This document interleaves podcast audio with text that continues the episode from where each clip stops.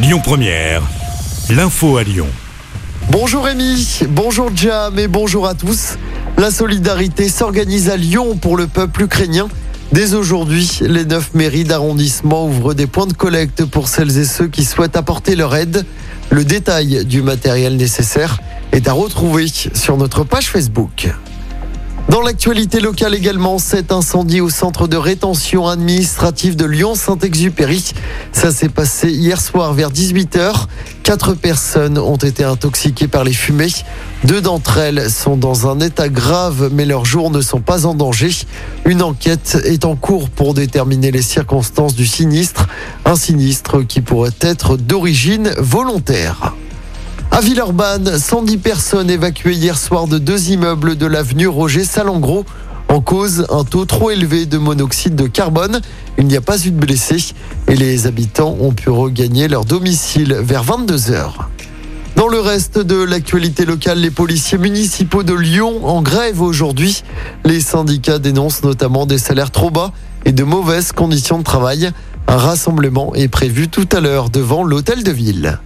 Et puis autre grève ce mardi, celle du personnel du théâtre des Célestins de Lyon. Le mouvement a débuté cette nuit à 1h du matin. La CGT Ville de Lyon dénonce une dégradation des conditions de travail des agents. Ils ont prévu de cesser le travail jusqu'à ce soir. Et puis, comme chaque début de mois, des changements sont à noter. En ce 1er mars, on en compte environ une dizaine. Tabac, chèque vacances, origine des viandes. On fait le point tout de suite avec Clémence Dubois-Texero. Et l'une des mesures phares de ce mardi concerne les restaurants ou encore les cantines. Dès aujourd'hui, plus le choix. Il faut indiquer l'origine des volailles, porcs ou encore moutons qu'ils cuisinent. La mesure était jusqu'ici en place pour les bovins et ce depuis 20 ans. Autre changement et on reste dans le domaine de la restauration avec une mesure qui devait prendre fin aujourd'hui, mais finalement, il est toujours possible de dépenser 38 euros de tickets restaurant par jour, soit le double du montant habituel.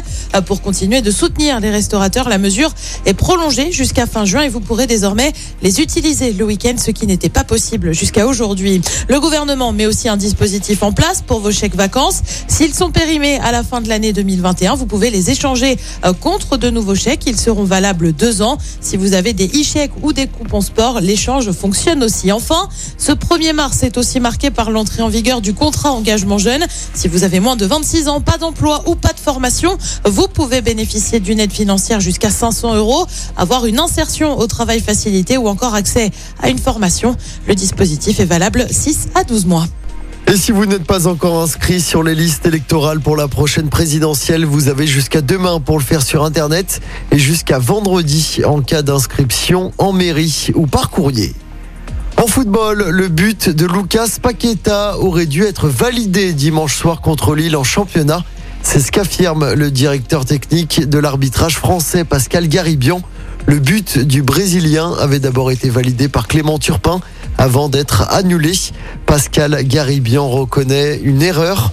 Clément Turpin ne devrait pas être sanctionné. Écoutez votre radio Lyon Première en direct sur l'application Lyon Première, lyonpremière.fr et bien sûr à Lyon sur 90.2 FM et en DAB+. Lyon Première